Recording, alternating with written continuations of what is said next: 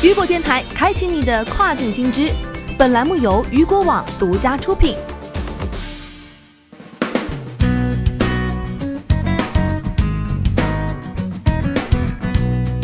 Hello，大家好，欢迎大家收听这个时段的跨境风云。那么接下来的时间将带您一起来关注到的是，亚马逊拟今年在南非增加三千个全职岗位。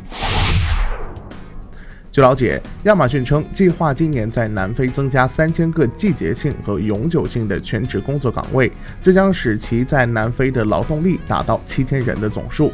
该公司在一份声明中表示，这些岗位包括技术专家以及客户服务助理，同时他们将工作在虚拟环境下，为亚马逊的北美及欧洲客户提供七乘二十四小时的支持。贸易、工业和竞争部长表示，对于亚马逊在南非设立更多全球服务的决定，其表示欢迎。亚马逊方面也称，新的职位显示出其对南非经济发展的承诺，其对南非的人才感到激动。据了解，在今年三月份受疫情影响，网购订单激增时，亚马逊还曾在美国额外招聘十万名仓储和送货员工。四月份，这十万名员工招满之后，亚马逊选择再次招聘七点五万名仓储及送货员工。